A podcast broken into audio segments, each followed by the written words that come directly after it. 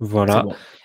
Et l'idée, après, bon, on fait des, petites capsules vidéo voilà, de, de 2 minutes 30, 3 minutes 30 qu'on poste sur les réseaux. Ouais, j'ai vu un petit peu. Voilà, voilà. Voilà, voilà. Tu as vu qu'on avait plein de monde, des fois des gens qui sont pas forcément d'accord avec, avec ce, que toi tu, ce que toi tu dis. Tout à fait. Comme Monsieur Delavier, par exemple. C'est ça, c'est ça, mais on va en parler. Tout à fait.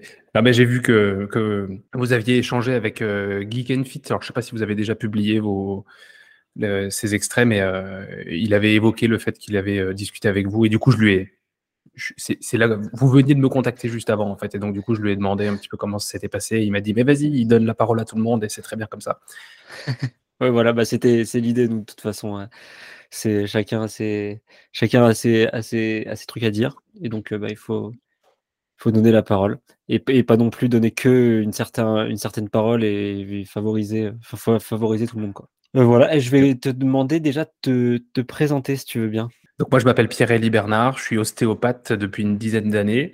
J'ai euh, sur j'ai une chaîne YouTube qui s'appelle Les Chroniques de la douleur sur lesquelles je parle de douleur et de sport et je suis également présent sur Instagram sur le même nom Chroniques de la douleur depuis un peu moins d'un an. Et je traite principalement donc des sujets en rapport avec euh, le sport en général mais plus particulièrement les sports de force parce que je pratique un peu de force athlétique. Et pourquoi tu t'es pourquoi t'es décidé à parler de, douleur, enfin à tourner, à tourner ton, ton contenu sur tout ce qui est douleur et blessure, alors que ce qu'on trouve aujourd'hui dans le sport, en tout cas en France, c'est beaucoup de coaching, d'entraînement, de conseils d'entraînement, etc.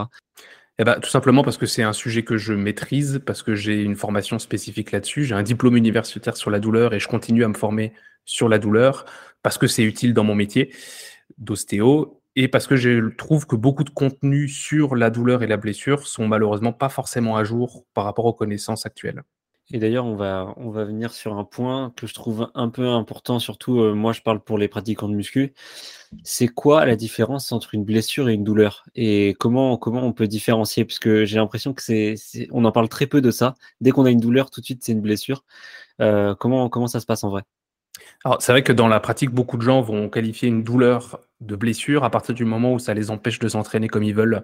Et c'est vrai que dans les définitions officielles, des fois, il y a une confusion qui est faite entre douleur et lésion tissulaire.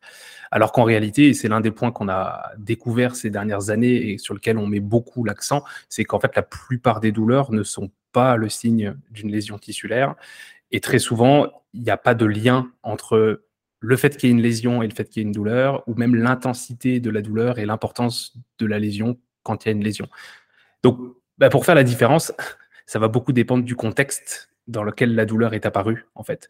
S'il y a un traumatisme, bah, c'est un facteur qui va nous faire penser que peut-être ça vaut le coup de se pencher sur la question est-ce qu'il y a une lésion? Typiquement, si on se prend quelqu'un dans la face ou si on a un poids qui nous tombe sur le pied, bah oui, c'est possible qu'il y ait une lésion tissulaire. Par contre, si la douleur, elle apparaît en l'absence de traumatisme et qu'il n'y a pas de symptômes spécifiques qui nous font penser à une lésion du style euh, il n'y a pas de gonflement, il n'y a pas d'inflammation, il n'y a pas de rougeur, bah, si tous ces symptômes-là, ils sont pas présents, il n'y a pas spécialement de raison de penser que la douleur soit le signe d'une lésion. Et comment, euh, comment ça se passe à partir de là? Comment on traite cette information? Parce que du coup, on a l'information de la douleur. Comment on la traite? Par exemple, moi, je sais que j'ai en ce moment, je ne sais pas d'où elle vient, j'ai une douleur un petit peu à l'épaule, euh, à l'épaule droite. Je ne sais pas pourquoi, c'est comme ça. Comment je suis censé traiter cette, euh, cette information maintenant que je sais que j'ai pas de lésion, que y a pas que c'est pas une blessure? Eh ben, je pense que le point principal, c'est de se dire que déjà, c'est important de comprendre pourquoi la douleur elle est apparue à la base, et des fois c'est pas facile, effectivement.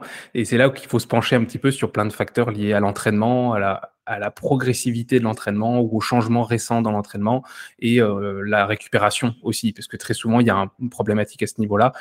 J'en ai fait trop, ou alors j'ai fait un truc inhabituel, ou alors je récupère moins bien, et très souvent il y a quelque chose comme ça autour de l'apparition de ces douleurs-là.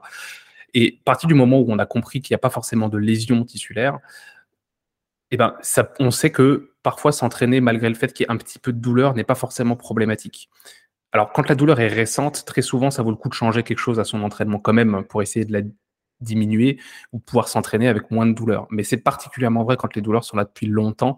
Le fait de s'entraîner avec un peu de douleur n'est pas forcément un problème et parfois c'est même nécessaire pour réussir à, faire disparaître cette douleur. Des fois, on est obligé d'aller titiller un peu cette douleur pour pouvoir progressivement rendre la zone de moins en moins sensible tu as parlé de repos.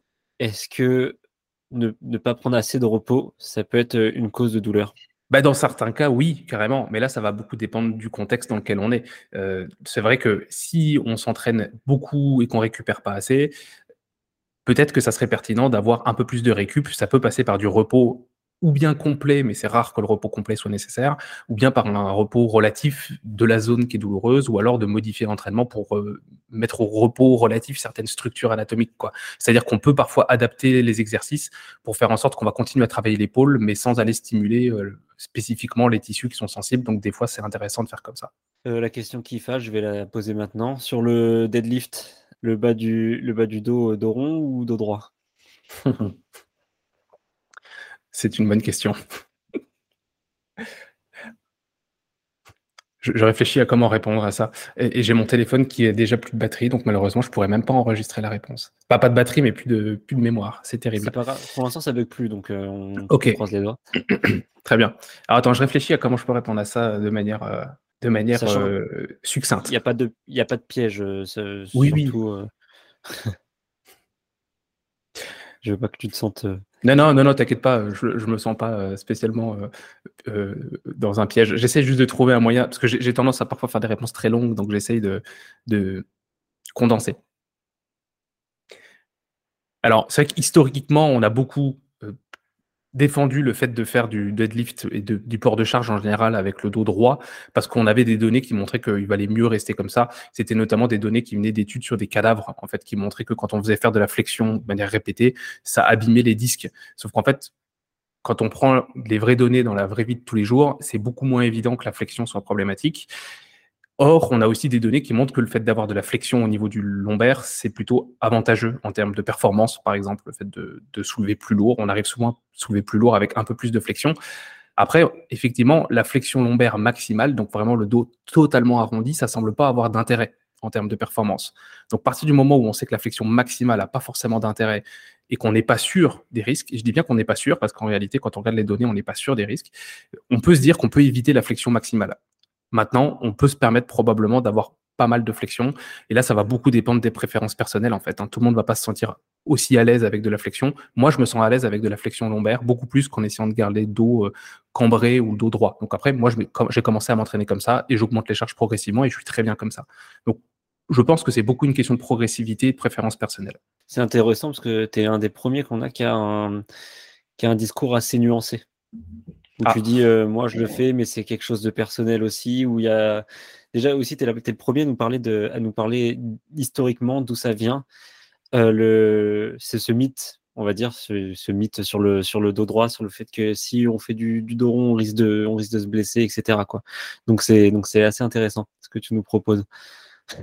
du coup, je suppose que ce discours-là, il est assez controversé parfois. Il peut être assez controversé, en tout cas dans les débats en ce moment. En tout cas, depuis quelques années, c'est un gros débat, de ce, de ce dont on parle.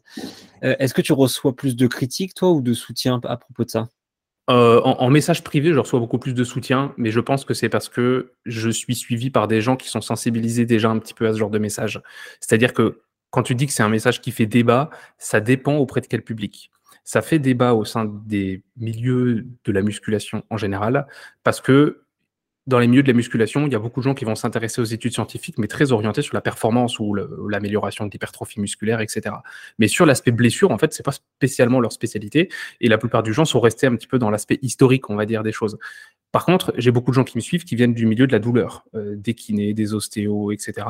Et eux sont vraiment contents d'avoir ce genre de, de message qui est transmis sur, euh, à une audience un petit peu voilà, de quelques milliers de personnes, parce que c'est des choses qu'on commence à intégrer depuis quelques années, et on est conscient en fait de l'importance de ce genre de message, parce que ça fait des années qu'on conseille aux gens dans le milieu de la santé à la base de garder le dos droit dans la vie de tous les jours, etc. Et on s'est rendu compte que déjà ça fonctionnait pas pour prévenir les douleurs, voire même que ça pouvait dans certains cas avoir des effets secondaires auxquels on s'attendait pas, du style des gens qui vont totalement éviter la flexion dans la vie de tous les jours et qui se retrouvent à avoir peur de certains mouvements, voire à ne plus pouvoir les faire parce qu'ils ont perdu l'habitude de les faire.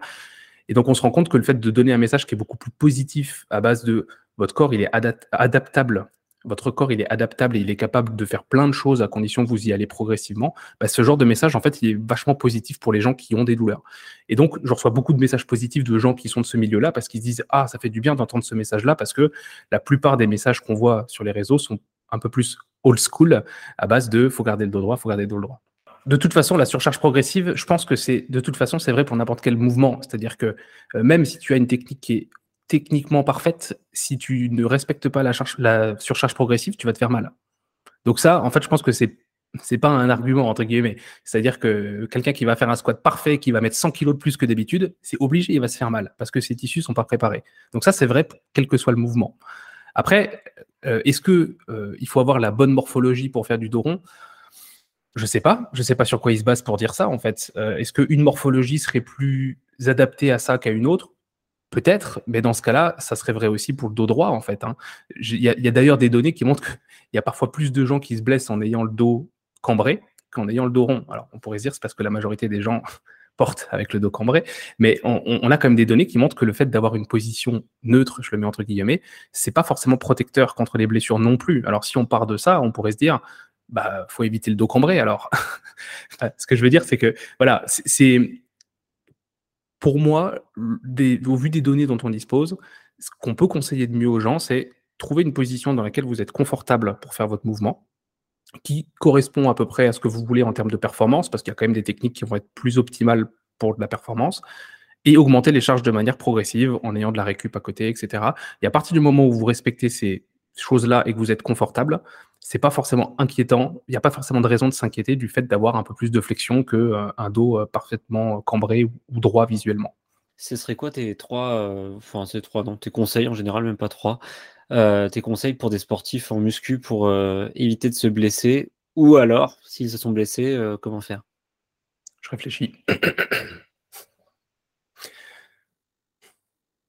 Ben, ça, va être des conseils qui vont être malheureusement euh, très bateaux, mais c'est probablement ce qui est le plus important. C'est. Attends, j'ai le truc qui sonne à côté, peut-être que tu l'entends. Hein. Non, t'entends pas. J'ai une, une, église juste à côté qui sonne. c'est bon, ça arrête de sonner. Je, recommence ma réponse. Ça va être au montage, je vais te donner du travail. Donc mes, mes réponses, elles vont être relativement bateaux par rapport à la, la prévention des blessures. C'est allez-y de manière progressive. Donc, c'est vraiment une question de surcharge progressive avec une augmentation du volume d'entraînement qui se fait de manière progressive de semaine en semaine. Avoir une bonne récupération à côté, c'est-à-dire un sommeil de qualité, une alimentation de qualité et une gestion du stress en général. Et c'est principalement ça, en fait. Hein. C'est principalement l'équilibre entre ces choses-là qui va faire que oui ou non, on va ressentir des douleurs. Et je dirais aussi, euh, manager un peu l'intensité de vos séances. C'est-à-dire que si on veut progresser clairement, il faut parfois aller se mettre dans le rouge et aller euh, chercher euh, des séances qui vont être très intenses ou, ou aller euh, chercher l'échec musculaire mais faites pas ça à toutes les séances. Parce que là, on sait que ça, ça augmente énormément la fatigue. On sait qu'en termes d'amélioration de, de, performance, c'est pas forcément optimal non plus, parce que vu qu'on est très fatigué, on va pas forcément s'entraîner de manière optimale la fois d'après. Mais surtout, on sait que ça augmente les risques de blessure. Donc oui, allez chercher l'échec, oui, euh, mettez-vous dans le rouge de temps en temps, mais le faites pas à toutes les séances, parce que sinon, il y a un moment où votre corps, il va vous dire stop.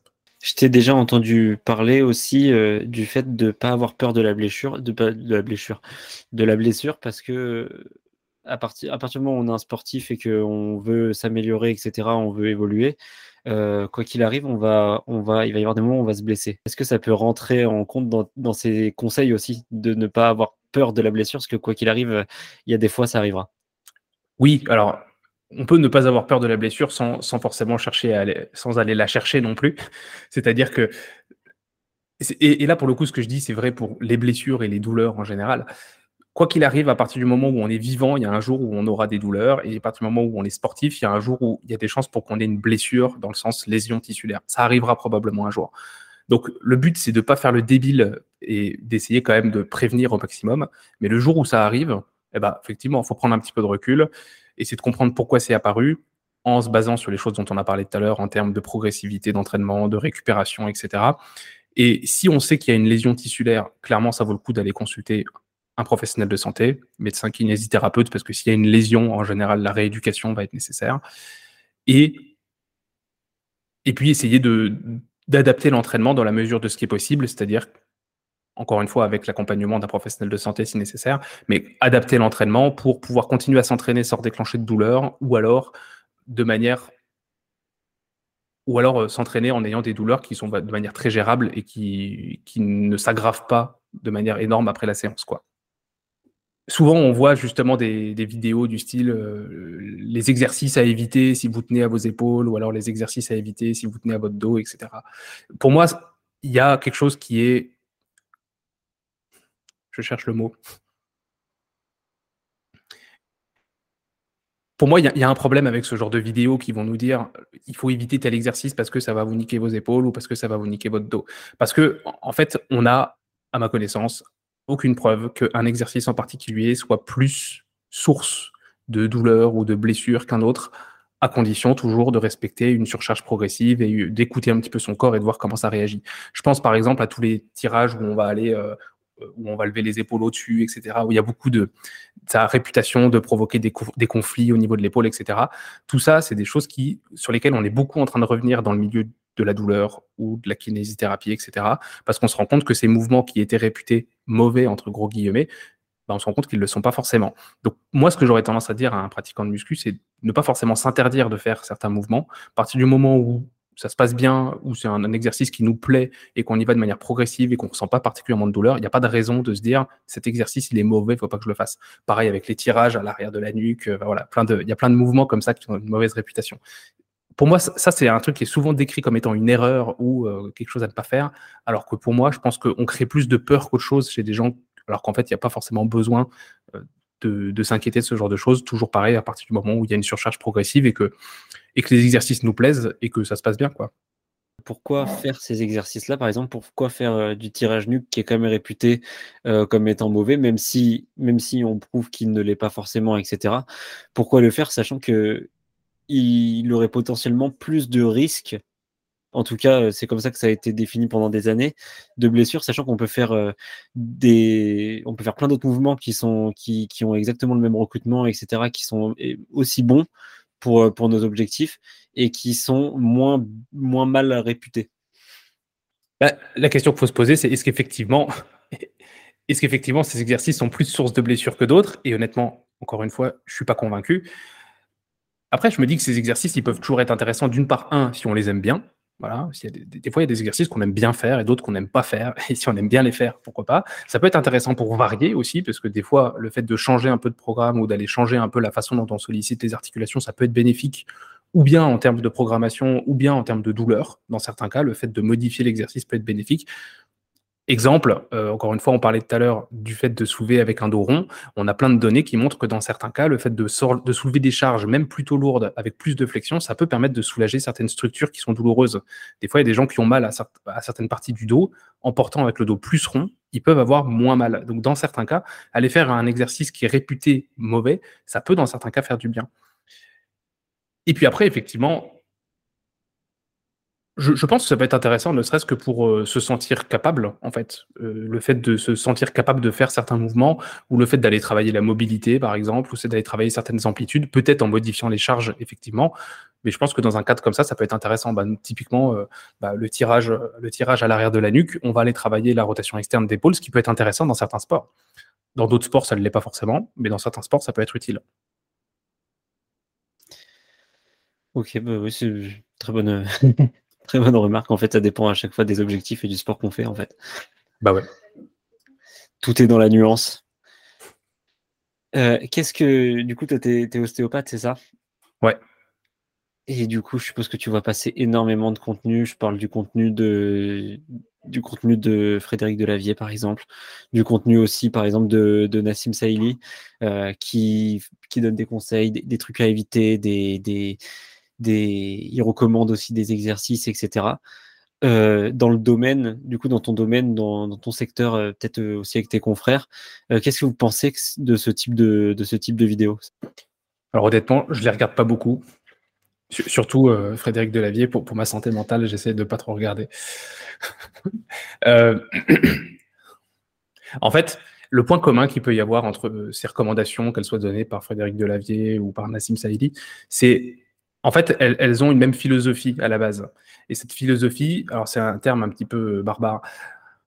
En, anglais, euh, il parle d'un modèle qui s'appelle le modèle kinésiopathologique, donc c'est un terme un peu bourrin, qui veut dire qu'en gros, il y a une, façon de voir le corps qui est qu'il y aurait une bonne et une mauvaise façon de bouger. On considère qu'il euh, y a une bonne façon dont il faut que l'omoplate bouge quand on va lever l'épaule, il y a une bonne façon dont il faut qu'on fasse certains mouvements, des bons profils d'activation musculaire, etc.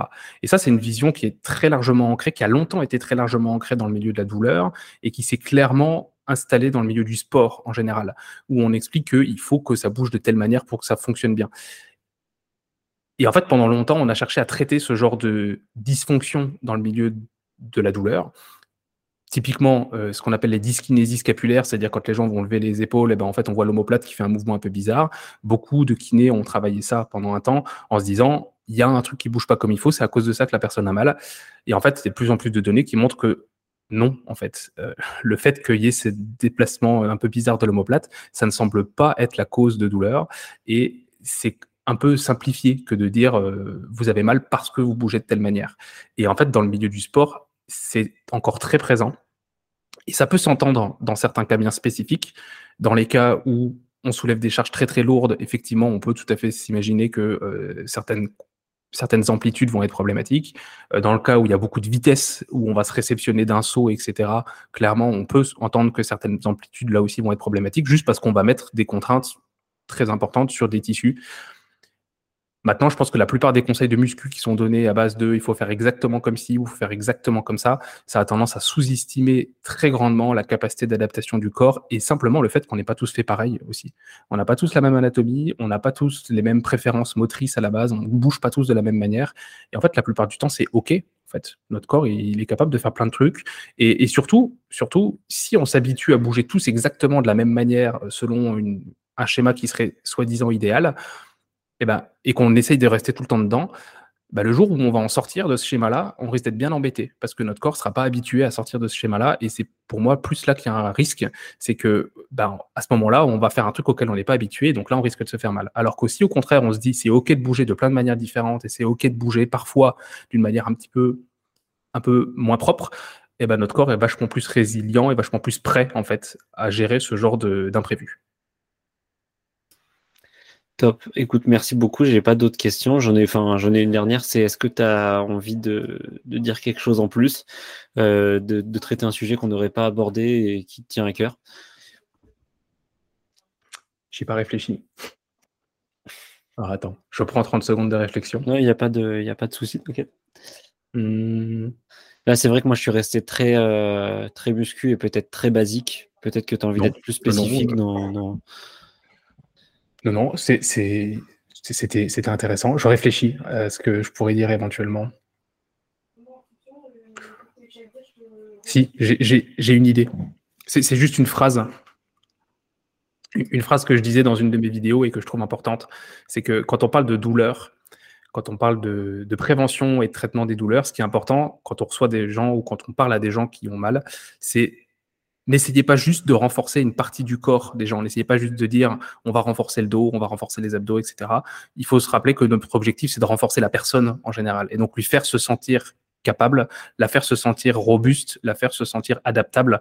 Et ça, c'est vachement important parce que très souvent, à vouloir se focaliser sur on va renforcer le dos, on va renforcer les abdos, on peut avoir tendance à oublier ces choses à côté et a tendance à lui faire passer le message que de base, son corps est fragile, son corps est instable, son corps est euh, euh, voilà, fragile et instable. C'est le genre de choses qu'on, que souvent le, message est passé. Ma phrase était un peu bizarre, je vais la recommencer. Et très souvent, on a tendance à faire passer le message aux gens, même de manière totalement involontaire, que leur corps il est fragile ou qu'il est instable. Et ça, c'est malheureusement, ça peut faire que certaines personnes développent des douleurs persistantes parce qu'ils n'ont plus confiance en leur corps. Donc, renforcer les gens, pas juste une partie de leur corps. Et ça, ça on peut renforcer les gens euh, à tout âge? Tout à fait. Bah oui, c'est ça qui est beau. C'est que euh, il y a plein d'exemples de personnes qui commencent le sport parfois à 70, 80 ans et qui, alors clairement, il faut commencer de manière adaptée. Hein. Quelqu'un qui est 80 ans et sédentaire, et on va pas tout de suite lui faire faire un squat à 150 kg. Mais oui, on peut clairement améliorer les choses et c'est d'ailleurs très recommandé de faire travailler la force à des personnes euh, quand elles vieillissent, parce que ça va beaucoup améliorer leur autonomie et le fait qu'ils puissent continuer à bouger, en plus de tous les bienfaits pour la santé que ça peut avoir à côté. Bah, écoute, merci, c'était euh, une super conclusion. Euh, et ça rejoint plein de trucs qu'on s'est dit depuis, depuis le début. je coupe l'enregistrement.